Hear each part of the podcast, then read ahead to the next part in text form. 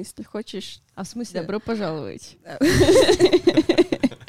типа в чем просто смысл представляться, если мы Нет, не Я записываемся? имею в виду, я рассказываю, что мы представимся. А, Да, misunderstanding. Хорошо. такие приветики, конфетики, ля-ля-ля. И потом твоя очередь. Все, Отличный план. давай. Мне нравится. Все понятно.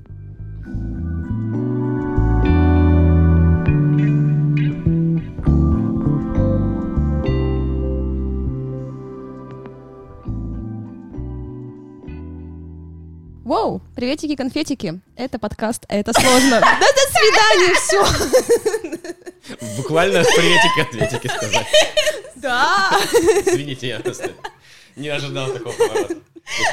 Здравствуйте, дорогие слушатели. Мы же не любим занудных дядек из радио. Так зачем вы меня позвали тогда? Давай, Влада, снова. Здравствуйте. Боже мой, какая серьезная. Здрасте. Все, я обиделась, да. Это Обиделась? подка- обиженный подкаст это сложно. Обиженный подкаст, это сложно. Мне Это- нравится название. Надо было изначально так назвать подкаст. Новый сезон будет у нас м, под новым названием, я чувствую. Да. Это Химена говорит со мной, а это Влада говорит не со мной. Влада, Да. Может быть, я сама себя представлю, а ты... Уже поздно, извини, пожалуйста. Ну хорошо, я Химена, если кто-то потерялся. Сегодня у нас прекрасные новости. У нас снова гость в Да. подкасте. У нас сегодня в гостях прекрасный человек Андрей Бибнев. Ам, Вам он, возможно, не сильно известен, если вы не учились в РУФУ на МО, но я его помню как преподаватель. Это здравствуйте, Андрей. Простите, не помню, как вас по отчеству. Да, я тоже не помню. К сожалению. Спасибо большое, очень приятно, когда тебя представляют с характеристикой прекрасный человек. Это в первую очередь очень, очень радует. Спасибо большое. Это я. Расскажи, пожалуйста, немного о себе вообще. Чем ты занимаешься, кто ты по жизни? Кто ты жизни? Такой философский воп- вопрос, да? Я просто много пишу про тюрьму в последнее время, поэтому у меня такие вопросы теперь. Э, У меня нет экспертизы в этом вопросе совсем, э, к сожалению, поэтому Это не минус. я не могу ничего в этом подсказать. Я работаю в университете, веду исследования, если очень кратко. Занимаюсь международными отношениями, социальными науками, политическими науками. Молодец. Спасибо большое. Я, я старался, я много книг читал в детстве. Это прекрасно. Хорошее занятие, хороший совет. И сегодня ты к нам пришел с очень необычной темой, неожиданной, про политику иденти- идентичностей, да? Мгм. А, расскажи для начала вообще, почему ты решил поговорить именно об этом? Э, Политика идентичности — это один из, ну, на данный момент один из ключевых факторов, которые определяют жизнь очень многих государств. Что это такое? По сути, политика идентичности защищает человека его достоинство в обществе, да? То есть это говорит о том, что мы должны уважать, по сути, все, все слои, все группы в обществе одинаково. И, по сути, политика идентичности, она защищает идентичность и ну, вот этот, скажем, достоинство, да, скажем, э, отдельных индивидов и отдельных групп. Вот. Соответственно, в последнее время она становится очень важной, вы видите очень много важных и разных течений. Феминизм, движение против расизма, движение различных, различных групп, как национальных, так и по другим признакам, вот, которые определяют политическую, социальную жизнь общества. Вот. А ты говорил, что... извини, пожалуйста, я просто спрошу, тоже меня очень волнует. А ты говоришь, что ты вот занимаешься исследованиями, и вот ты сейчас эту тему тоже как-то исследуешь, или, ну, почему она те- тебя конкретно вот как человека затрагивает? Ну, потому что это э, в рамках того поля, в котором я нахожусь, это одна из самых сейчас ключевых обсуждаемых тем. То есть ты не можешь из нее выйти из контекста ее. Ты должен существовать в нем, потому что все современные эм, теоретики говорят о ней, современное общество говорят о ней, э, современное общество говорит о ней. Люди требуют, да, чтобы об этих, эти проблемы обсуждались и так далее. То есть мы просто не можем выключить ее как бы из контекста. Поэтому мы, тут говорить о том, что мы прям специально занимаемся тем или иным вопросом, да, по сути, общество хочет, чтобы мы занимались тем или иным вопросом. Ну, да. само поднимает. Да, само поднимает какую-то важную проблему. Хм, А мне интересно э, было то, что я зашла в интернет, поискала, что такое политика идентичности. Поискала на английском языке. А в Википедии есть определение на многих языках, кроме русского. Все, что надо знать о России.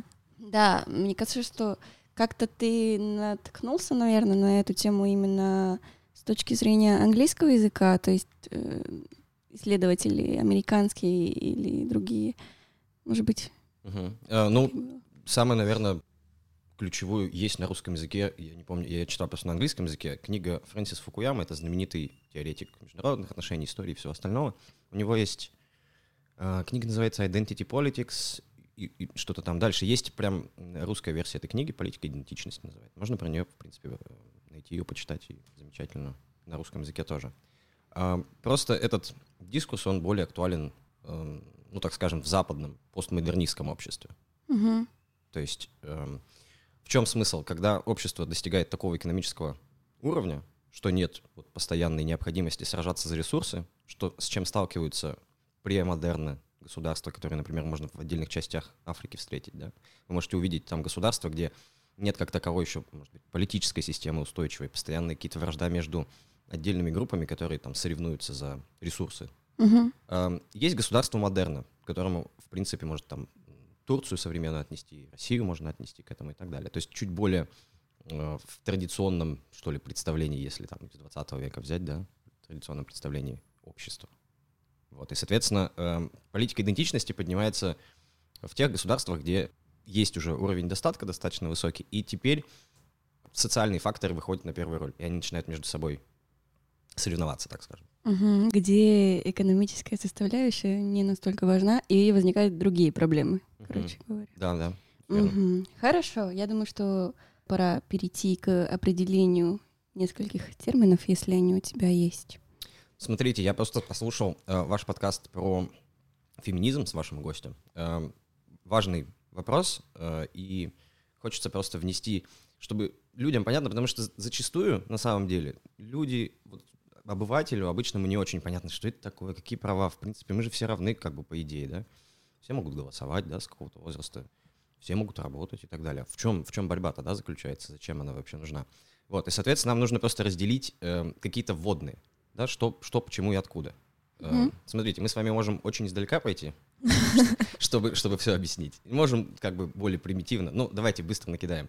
Допустим, эм, есть такая теория, что все взорвалось однажды, Угу. И начали газы и всякие частички пыли формироваться в такие шарики, которые угу. стали планетами, да.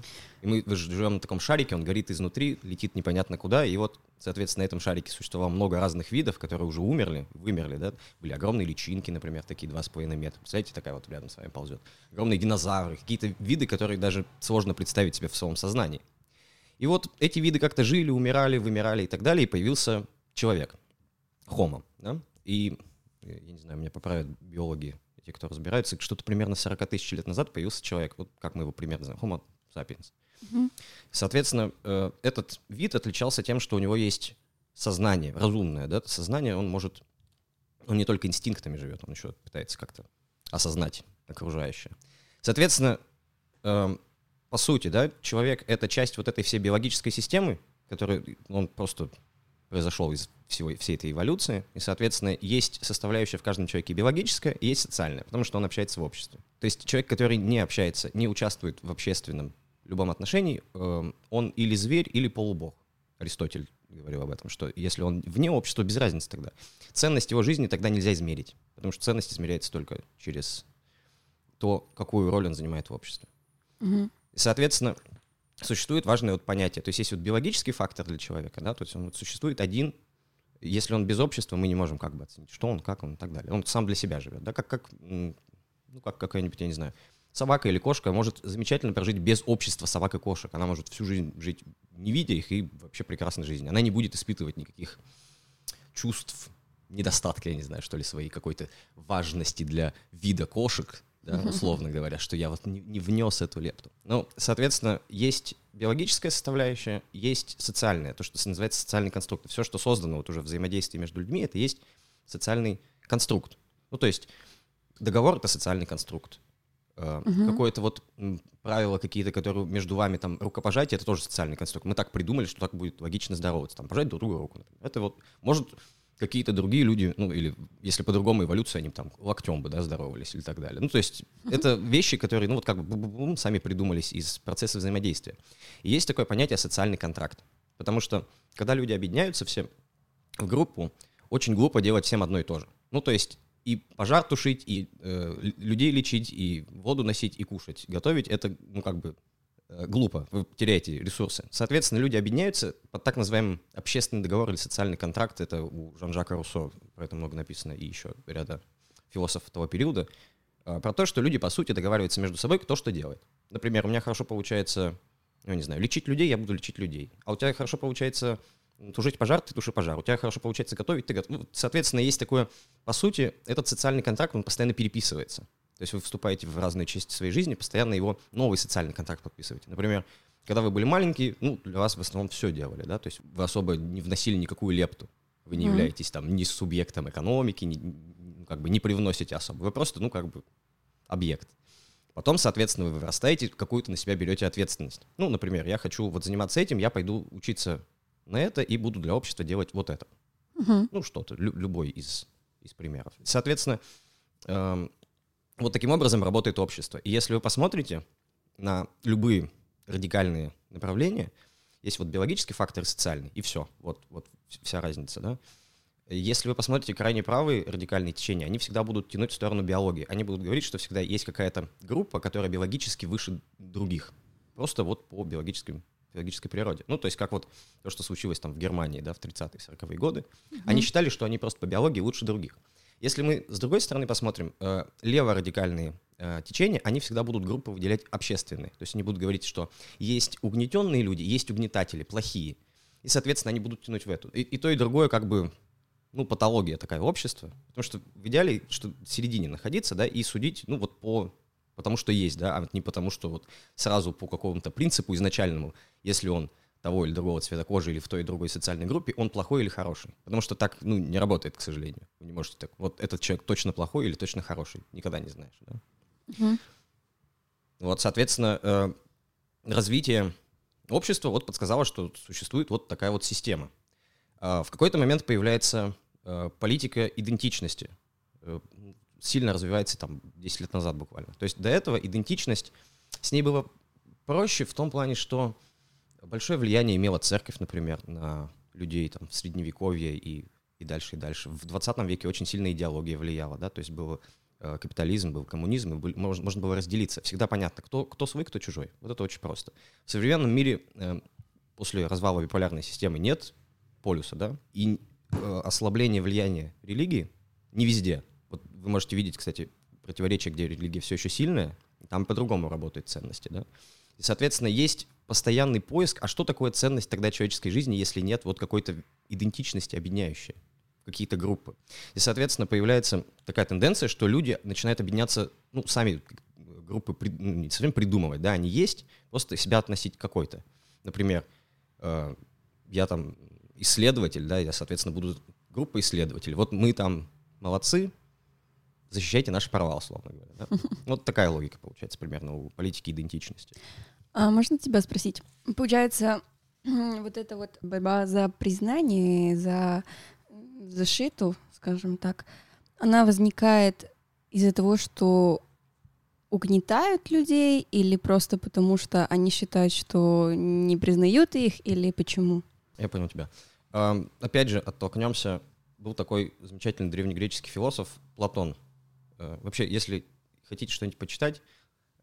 Почитайте Платона. Древние греческие философы, я удивляюсь просто всегда, как эти э, прекрасные мужи, э, ученые, смогли очень много предсказать и предугадать, просто наблюдая людей и природу вокруг них. Ну, в общем, Платон описывал три состояния души. И вы, в принципе, можете все как бы у себя ее, каждый может у себя их найти. То есть э, три состояния души, все от, от переводов зависит, я попытаюсь вспомнить, как это еще правильно называлась, но не факт, что правильно вспомню. Можете посмотреть в интернете и подкорректировать меня. Есть часть рациональная, ну, понятно, да, есть часть, э, то, что он называл, не помню, как это правильно в греческом варианте называется, ну, страстная. То есть это, по сути, базовые потребности, которые направлены на поесть, поспать, сексуально удовлетворить потребности и так далее, и так далее. И есть вот это, то, что он выделял между этим всем, существует э, яростная часть, или э, по-гречески, по-моему, это фимос называлось. И вот эта часть э, яростная, она требует признания человека. Вот это как раз она отвечает за социальную. И есть э, два варианта э, термина, да, вот из, из вот этого яростной части души выходит э, изофемия — это желание быть равным, и мегалофемия — это желание быть лучшим, доминирующим над всеми. И в каждом отдельном случае каждая отдельная группа может реализовать разный интерес. Не значит, что если она хочет защищать, что она именно хочет быть равной. Но и не факт, что она хочет М. доминировать. В каждом отдельном случае это очень разные ситуации. То есть зависит от Зависит. группы. Зависит. Зачастую, если, ну, в- принципе, если это более радикальная группа, скорее всего, она хочет доминировать, да, над, над, над обществом. Если она более умеренная, скорее всего, она хочет, чтобы ее права были признаны равными. И, по сути, вы, вы можете каждый у себя это найти. То есть вам всегда хочется, чтобы вас признали в обществе, а кому-то хочется, чтобы он был над этим обществом, чтобы он был такой главный, пришел, всем сказал, надо делать так, так, так. И это можно, эти мысли можно у себя поймать в голове. И это хочется делать просто необъяснимо. Так, вот это такое устройство сознания нашего, да? Мгм. И вот, соответственно, на, на этой штуке построена вся политика идентичности. То есть все построено на этом. Все вот этом желании доказать свою значимость или доминирующую позицию, или равную в обществе. И вот, по сути, вся борьба за права, вся борьба за э, идентичность, это есть вот борьба про это. Реализация вот этой человеческой потребности, вот эту яростную сторону, как говорил, или themos, как говорил Платон, реализовать. И это используется как раз эти определения сейчас в современной вот, э, науке используются. То есть они прям берут древнегреческие стандартные э, вариацию, как он. То есть читайте древнегреческую литературу. Это очень интересно. Я думаю, что да, это интересно. Я не читала про это, но однозначно э, философия — это интересная тема. Я хотела спросить, вот ты говоришь, что вот к этой политике относится движение феминизма, да, за расовую э, справедливость, равенство, там движение БЛМ сюда относится, например. И хотела узнать, а есть что-то поактуальнее, поновее, какие-то есть тут новые движения, которые появились там, скажем, ну, лет 10-20 назад? Проблема просто в том, что их настолько много. Мы, по сути, с вами можем любое движение подкастеров запустить. И у нас идентичность подкастеров. Мы считаем, что мы не- недостаточно представлены там в управляющих э, кругах общества, поэтому мы хотим, чтобы люди из подкастов, они, соответственно, пользуются. То есть их настолько много, э, что их не- есть просто более медийные, и, Мгм. и в медиа попадают более радикальные зачастую как раз направления. Потому что людям интересно смотреть, вот э, это странная штука, это очень странная штука. Людям интересно смотреть на конфликт, на скандал, них это привлекает. Это просто какой-то взрыв энергии, и вау, он ему это сказал, она ему это сказала, или она сказала. Ну, то есть люди просто вот постоянно, посмотрите людей, э, которые смотрят сериалы, например, да, вот где там один бросил другого, там этот, этот, этот сделал что-то с этим, забытый ребенок, там какие-то вот эти все истории. Это людям интересно просто вот по факту, да. И поэтому мы больше знаем про радикальные движения.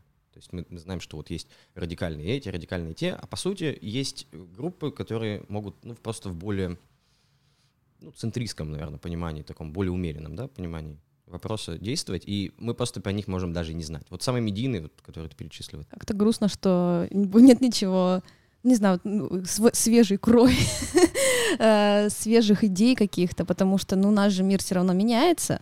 Конечно, природа человека, по сути, ну, действительно не изменилась за это время, за эти тысячелетия, которые мы существуем, но все равно как будто бы мы в сознании меняемся, у нас появляются какие-то новые ценности, новые идеи, и я была уверена, что как раз-таки вот э, что-то вот идут какие-то новые веяния. Ну, надеялась Да. об этом узнать.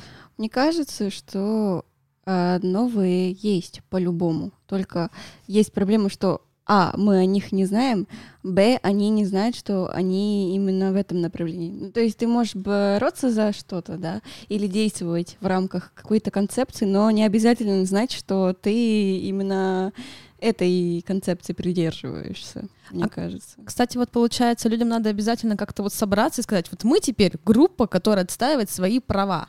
Или это может быть на каком-то подсознательном уровне, что в какой-то момент там, раз человечек, два человечек, три человечек, они начинают двигаться в каком-то одном направлении, и потом они себя находят, ну, уже где-то вот в какой-то точке, что они э, вот борются за одно и то же, и вот, может быть, они где-то там уже вверху объединяются. Ну да, и и такой, такой вариант может быть. Ну, тем более современным, с доступом к интернету. То есть, если раньше просто тяжелее какую-то группу сформировать, потому что ты формировал группу в основном из географической близости людей, которые вот есть люди, которые слушают такую, например, музыку. Ты с ними формируешься вот в объединение. А сейчас ты можешь, например, попасть в интернет, и, там, да, в глобальную сеть увидеть там, эм, общаться с кем хочешь. Поэтому, то есть, это Это делает, вот эта технология, она делает легче вот это объединение. Просто самая ключевая проблема с вот identity politics следующая. Есть, ну вот, соответственно, есть индивидуальная идентичность, ге- есть групповая. Мгм. Проблема в том, что групповая идентичность, это вот как раз, которую зач- зачастую защищает вот, вот эти движения отдельных групп там за свои права, проблема заключается в том, что весь диалог идет о том, что более важно, индивидуальная идентичность или групповая. Мне кажется, что индивидуальная. Я нахожу это вот наиболее. То есть я хочу, чтобы меня оценивали не потому, в какую я группу вхожу, потому что тогда мне можно привить э, и плохое, и хорошее, то, к чему я, может, не имею отношения. Я хочу, чтобы меня, например, оценивали по индивидуальным качествам. То есть, что я вот какой я человек есть, а не из-за того, в какую я группу вхожу. Потому что вот это получается главное противоречие identity politics, что они борются против угнетения каких-то групп групповой идентичностью. То есть это то же самое, что вот, э, я не знаю, слышали вы замечательную историю про э, недавнюю, э, недавний футбольный матч, где матч закончился из-за того, что э, судью обвинили в расизме. Я не знаю, слышали вы эту ис- историю или нет? Нет. Очень интересная история, очень показательная как раз вот по поводу борьбы против расизма. Э, Что он очень неоднозначный, да, вот в своем в своей реализации, так скажем. Хорошее стремление, да, не нужно оценивать человека по цвету его кожи и по каким-то другим признакам. Нужно оценивать, вот как я считаю, по индивидуальной характеристике, да. По сути, борьба против расизма — это и есть, по сути, по групповой эм, по групповому принципу мы будем бороться против групповой идентичности групповой идентичностью. То есть это как бы нарушение логики, да, то есть мы боремся против самих себя, получается. То есть проблема, была, проблема с матчем была следующая. Был матч Лиги Чемпионов, я не помню, по-моему, это был в Париже матч проходил. Ну, в общем, две команды играли, и эм, румынский, румынская бригада арбитров общалась по гарнитуре между собой, и румынский язык, он очень, это, по-моему, самый ближе, э, ближе всего сохранившийся к латыни, соответственно, там есть такое слово «негру», которое значит «черный», чер- чернокожий. И боковой судья давал эм, подсказку судье, который находился в поле, и это услышал, ну, то есть он просил, чтобы что-то какое-то дисциплинарное взыскание, там, не знаю, удалили человека, который там очень себя агрессивно вел на скамейке запасных. И он сказал это слово, и команды, ну, то есть в румынском языке нет коннотации негативной этого слова. Ну, то есть вот мы говорим чернокожий, нет плохой коннотации, да?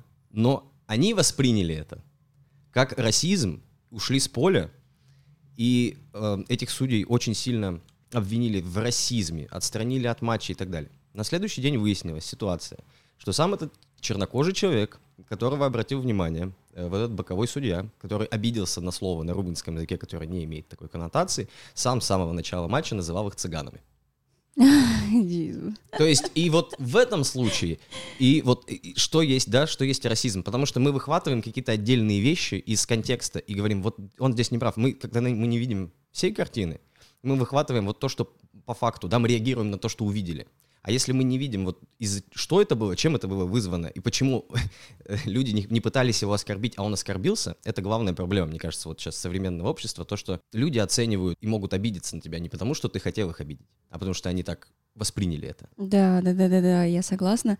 Наверное, это не видится в русской обществе, российской, даже не знаю. А, Но это видно очень в США.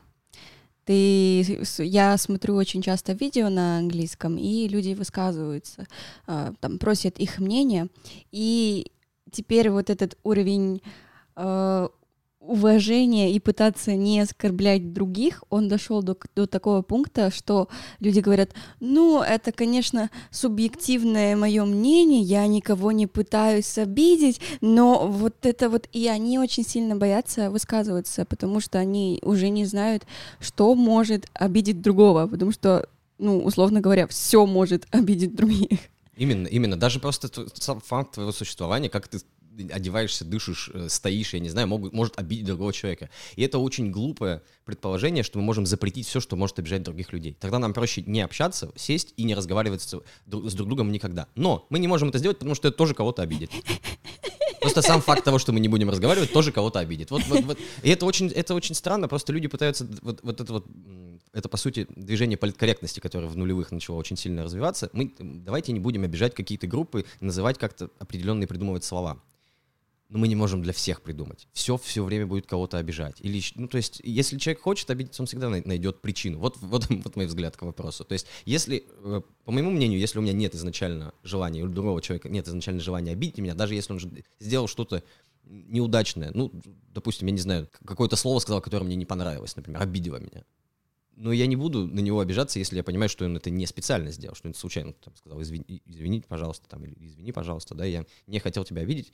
Все, нет проблемы. Но люди почему-то не воспринимают. Все, ты угнетаешь меня, ты вот, хочешь обидеть меня каким-то образом, принизить мою роль в обществе. И вот эта вот истерия общая, она не ведет ни к какому позитивному диалогу. Mm-hmm. То есть, по сути, вот это, что случилось с, с феминистическим э, течением, вот радикальным, которое вы обсуждали, mm-hmm. это вот именно поэтому, почему есть такая реакция на него со стороны общества. Ну, потому что радикальные вещи вызывают радикальную реакцию. Так вот по-другому бывает. Это просто такой, наверное, физический закон, такой закон природы, да. И то есть, по сути, Ой, у меня, кстати, есть интересное вообще на, на, на эту тему. Я читал да, недавно исследование по поводу гендерного равенства и то, что вы обсуждали, вот этот pay gap, ну, то есть разница mm-hmm. в зарплатах, это очень интересное исследование прочитал. Э, в скандинавских странах, где, по сути, ну, они эгалитарные, да, такие государства, где ровное абсолютно э, воспитание мальчиков и девочек, mm-hmm. Самая высокая в Евросоюзе разница зарплат. В чем причина? По сути, мужчины и женщины различаются всего двумя факторами, биологический и социальный. И вот если социальный фактор убрать, то биологически начинает доминировать. Ну, то есть объясню, в чем, в чем там оказалась загвоздка. Они думали, что если они уберут вот этот факт, что вот, допустим, мальчикам только играть там с машинками, девочкам играть с куклами, мы будем, вот они будут все одним и тем же заниматься. По сути, выяснилось, что если есть свобода выбора и примерно одинаковый уровень зарплат, угу каждый из людей будет, э, ну, согласно своим интересам, свободу выбора проявлять, так скажем. То есть и мальчикам, э, молодым людям, мужчинам зачастую более интересно вещи. Компьютерные игры, машины, телефоны, вот техника, да. Э, женщинам более интересно общество. Mm-hmm. Больше интересно общаться в контексте с другими людьми.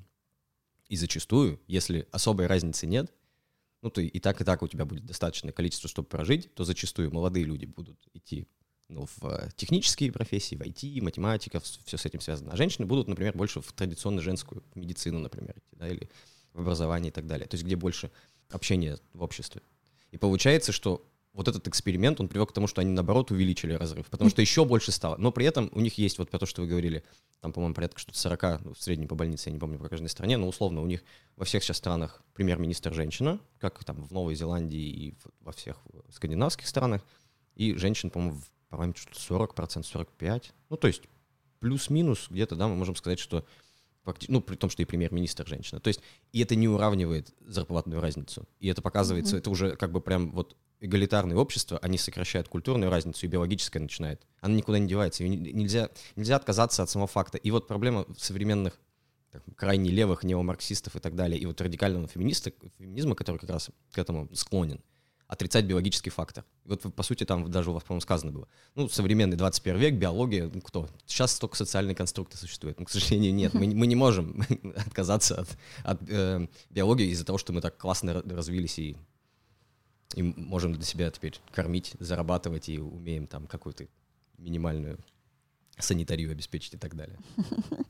А, я хотела тебя спросить про то, насколько вот это вот движение, да, можно называть identity politics как движение или ну, концепция, скорее. Концепция? Движение, движение в каждом... Ну, то есть какая-то группа может свое движение, каждая в uh-huh. рамках этого большой концепции Uh-huh. Окей, хорошо. Вот эта концепция, насколько она конструктивная, да? Потому что, вот опять-таки, у меня есть группа, допустим, для Химены. Химена — группа колумбийцев, которые проживают в России, которые не имеют никакого значения, никто на них не обращает внимания.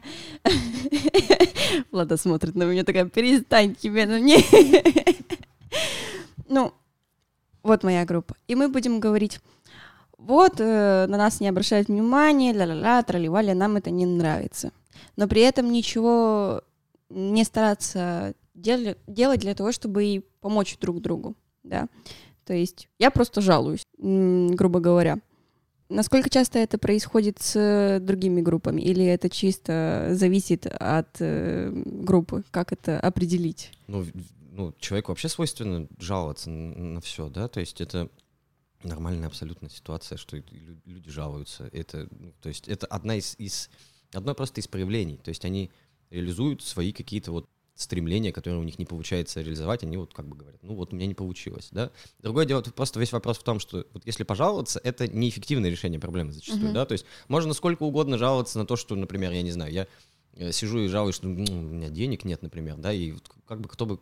Почему вот так вот? У кого-то все деньги, а у меня нисколько, да? Это что значит? Потому что я вот условно э, молодой человек, и, и у меня нет связи или еще что-то такое, да? То есть это неэффективный способ решения проблем. Есть проблемы, нет э, ресурсов для того, чтобы, я не знаю, там, кушать, да, и условно. Нужно ее решать, нужно что-то делать.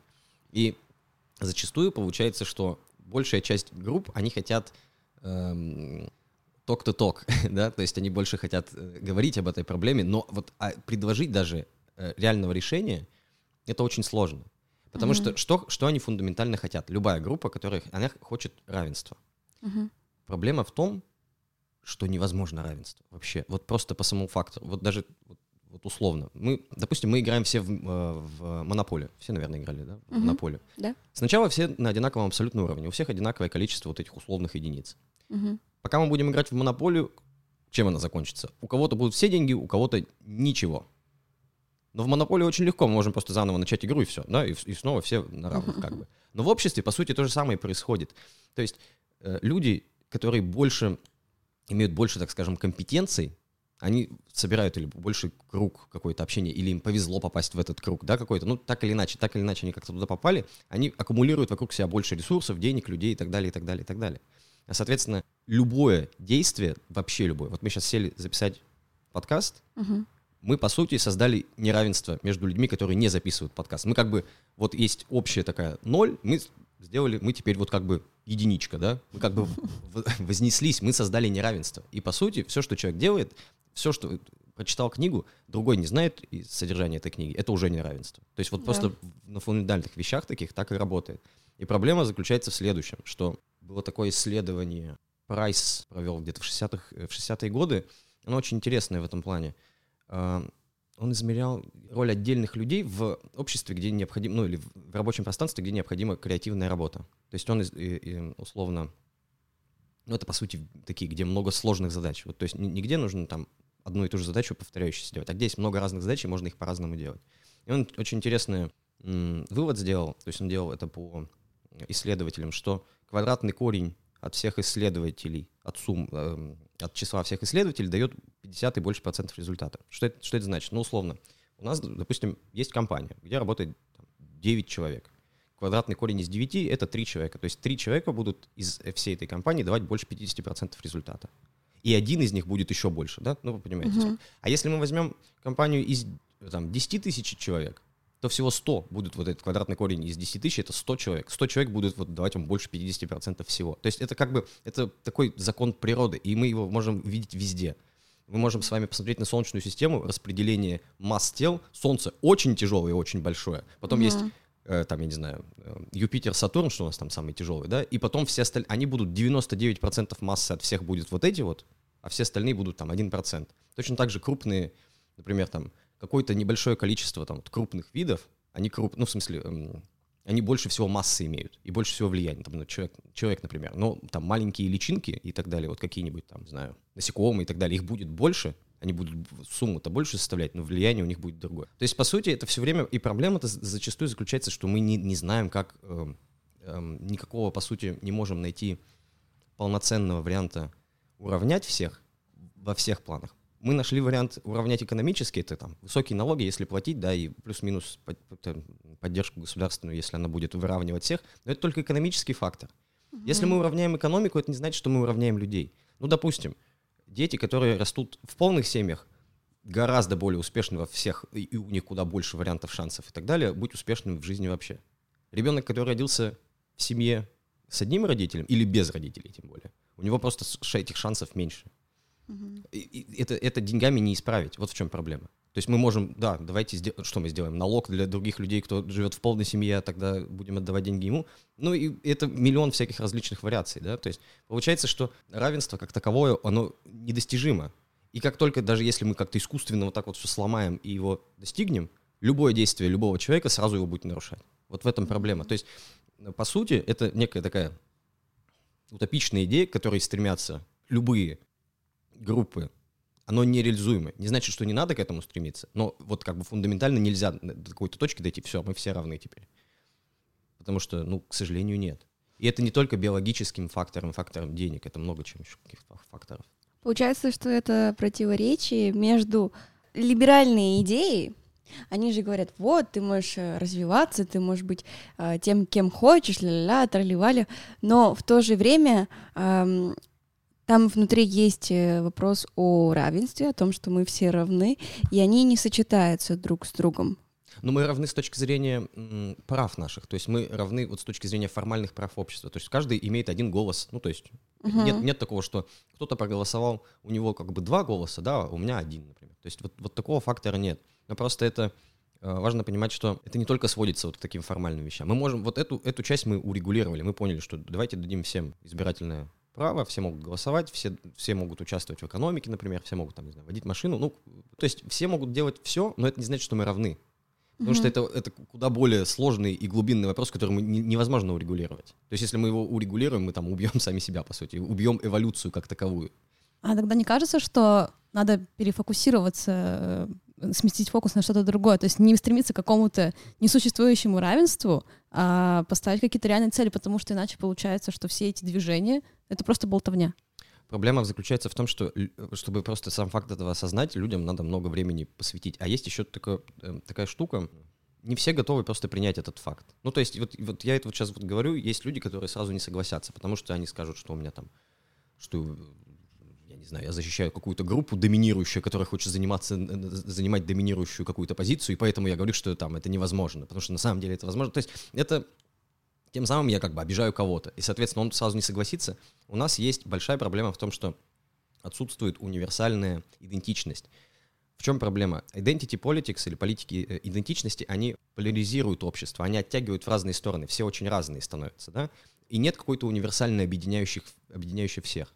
То есть мы, по идее, да, можем, ну, наверное, сказать, что есть там несколько вопросов, которые все, там важны для нас, да, это там развитие э, энергетики, может быть, там развитие экологии, развитие э, там космоса и так далее, которые для нас как бы важны, ну, чтобы развитие нашего вида какое-то дальнейшее было. Вот есть вопросы, да, которые мы, наверное, логично будет к ним обращаться. Но зачастую мы не можем придумать какую-то идентичность, которая всех вот всех включит, да, потому что общество слишком не разное. Э, общество слишком разное, наоборот. То есть есть люди, которые живут в государствах премодерна, где там у них воды нету, да, то есть у них нет санитарии, у них вот как бы такое более... То есть женщины вынуждены там все время рожать там 6-8 детей, потому что из них там половина умрет, и они живут там трудом на земле и так далее. То есть, а есть люди, которые сидят, пишут подкасты, да, и в современном...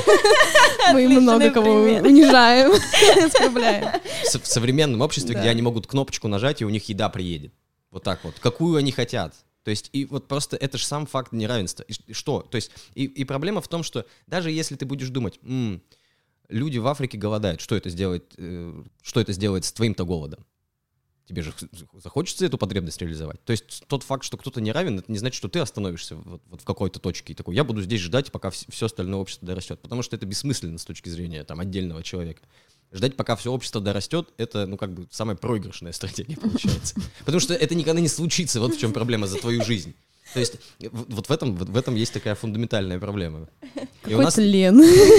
И у нас, и у нас есть вот реально, реально есть проблема с общей вот универсальными ценностями. Поэтому мы видим постоянное столкновение разных групп, которые одни говорят, нам нужны права вот для этих групп людей, другие говорят, нет эти. То есть вот то, что сейчас происходит, по сути, э, американская история с выборами Дональда Трампа, это ведь, по сути, была тоже политика идентичности, только она была сыграна в другую сторону она была сыграна не на людей, которые за, вот, за более, там, скажем, популярные и современные вопросы, связанные с защитой там, каких-то э, меньшинств и, новых групп, которые завоевывают свое место в обществе, а наоборот с той группой, которая из-за того, что сместился фокус внимания на, на вот эти новые группы, она как бы осталась забытая. То есть это обычный такой работяга, который где-нибудь живет в центральной части Америки, там у него там ранчо, он что-то там на ферме делает и так далее. То есть, и он, по сути, выиграл, потому что он обратился к идентичности именно этих людей. И получилась такая ситуация, что там плюс-минус 50 на 50. Мгм. Да, то есть вот есть общество, которое вот, вот, вот это даже в одной стране, которую мы там считаем там супер развитой, а если мы весь мир возьмем, да, какая разница будет? То есть э, это настолько, это на самом деле весьма опасная тенденция, потому что если вы вспомните, что происходило в 30-е годы, по сути происходило то же самое. Была очень сильная по- поляризация людей, где кто-то там фашистских, нацистских и таких ультраправых придерживался взглядов, кто-то ультралевых, еще какие-то отдельные группы выделяли. И вот это вот группирование, ну, вы понимаете, да, к чему примерно приводит, каким результатам. То есть э, невозможности договориться. Ну, это, это какая-то тоже природная штука, потому что если мы поизучаем, как люди живут в племенах, по сути, там та же самая, тот же самый принцип. Наше племя живет вот здесь, все, кто придут, все враги. Вот такая вот логика получается. Вот наша группа, мгм. а те группы наши там э, враги, мы их должны... И они воюют между собой, кто выиграл, тот занял часть земли. Мгм. То есть это вот, по сути, очень старая такая история, просто которая актуализируется и вот как бы становится более актуальной вот в нынешних условиях. Ну, меняется Она чуть-чуть. адаптируется просто как будто бы к новым условиям, а сама суть-то ведь не меняется. И Мгм. это же грустно очень и депрессивно. Ну и вообще жизнь, она непростая. Вообще жи- жизнь очень непростая. Нам на самом деле с вами очень повезло, что мы сейчас можем сидеть здесь в замечательном теплом доме, э, не участвовать в э, каких-то, э, ну просто даже не добывать еду, как люди добывали ее еще там 150 лет назад на этой же территории, что мы там просто ждем, у нас что-то вырастет или не вырастет. Если не вырастет, то один из нас там должен умереть этим. И мы вот сидим, выбираем, кого мы съедим, да, следующего условно. То есть мы живем вообще в прекрасное время. То есть э, на самом деле я думаю, что главный э, уравнитель э, это все-таки технологии. Это не вот нельзя в обществе так го- договориться. То есть по сути, если вы посмотрите, почему права женщин и, и что уравняло женщин больше всего, это не политическое движение, а технологическое. Санитария, э, связанная ну, вот с тем, что э, ограничение рождаемости, ну, это все помогает, да, то есть это и реализует биологическую функцию, но более эффективно. То есть она, не- женщина не должна была больше просто рожать все время, чтобы поддержать род, да. Если она может э, это сделать эффективно там, один раз, круто, да, соответственно, у нее появляется больше возможностей, да. И то есть все технологии, по сути, э, интернет-появление, я думаю, что вот с точки зрения каких-то э, разрушения стереотипов это очень сильно помогает, потому что я, э, сидя здесь, в Екатеринбурге, не знаю, как в другой стране что-то может быть устроено, если я здесь, если я никогда туда не поеду. Но я могу зайти в интернет, посмотреть, что там тоже, тоже люди, они тоже что-то думают. То есть мой стереотип разрушится из-за этой технологии. И чем больше технологий мы внедряем, они больше, больше уравнивают нас, чем любые политические движения. Вот в чем самый интересный парадокс. М, Больше удобств. Ну что, мы уже тихонько закругляемся, наверное. Да, давай, может, подведем какой-то вывод. Э, Мир, конечно, тлен, но, в принципе, вроде как и не очень, потому что у нас у всех есть какие-то технологии, мы уже, мы живем хорошее время, нам повезло. Типа такая логика получается. Нам очень повезло, мы можем делать, что хотим. Вот в чем. В чем. Мы, мы, можем, мы можем не делать то, что нам придется. Мы не, мы не обязательно должны воевать за, за клочок там, еды, да, как это делали люди там еще там, несколько сотен лет назад, да. Мы не, то есть, на самом деле, сейчас жить это пр- прекрасно, потому что все такие, ой, от- отвратительное время, там, и так далее, 2020 год, там, и так далее. Блин, ребята, просто почитайте, что там было. Там был такой холивар, даже когда еще до того, когда там динозавры были, я не знаю, против кр- крокодилов бились просто в бесконечной битве крови и, и- и мяса. Ну, то есть, на самом деле, мы просто... э, это вот это странная такая ситуация, когда все настолько хорошо, что, что, что хочется чего-то плохого в этом искать. И не нужно, зачастую э, нужно это отмечать. Если мы можем это исправить, давайте исправим. Но в целом, замечательное время, и не нужно расстраиваться. Ну, В конце концов, э, наша прекрасная звезда Солнца погаснет, и все равно все умрут, как бы без разницы. И, и не будет ни, и никакой памяти вряд ли не останется. Но если мы будем развивать технологии и сможем летать между планетами, мы тогда не выврем как вид. Поэтому технологии — главный уравнитель. Да, все, все идем в науку, а не А, в подкастеры. Да, да, да, да, да, На самом деле, то, что вы делаете, это очень э, важно с точки зрения того, что э, по- подкаст, он же дает э, право людям и возможность услышать подобных людей. Вот то, что, то, что по сути мы говорили, интернет сильный уравнитель. Если вас Мгм. конкретно люди не знают, они вас могут послушать, поэтому вы молодцы. Вы молодцы. А, ну что, очень краткий вопрос, наверное. Мы поговорили о политике идентичности. Насколько это важно? Вот оно существует, вот группы борются. Ну, это важно, не важно. Что с этим сделать?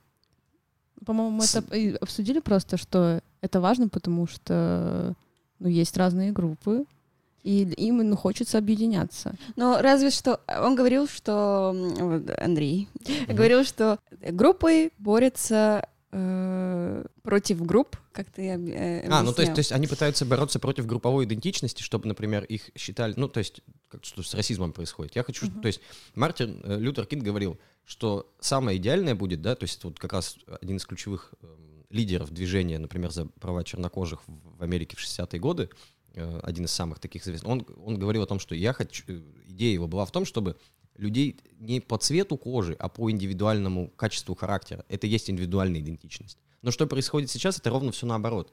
Да, то есть они борются не за... То есть не с помощью индивидуальных каких-то дел, а с помощью групповой идентичности против групповой идентичности. И это, ну, это игра, которую не выиграть. Мы, вот- мы, мы, мы как бы в, в неком тупике. Надеюсь, мы из Хорошо. него выйдем. Обязательно. Что?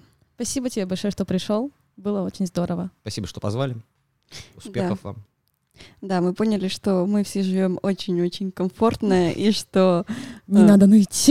да, и что через несколько лет э, мы все умрем. И это правда. До свидания. Наслаждайтесь жизнью, пока можете. Ну что, всем хорошего дня, вечерочка. Как-то ты слишком позитивно решила закончить. Да, Хорошо, да. Всего хорошего, приятного и замечательного. Вкусной еды закажите себе сегодня вечерком. спасибо Андрею Бивневу. Пока.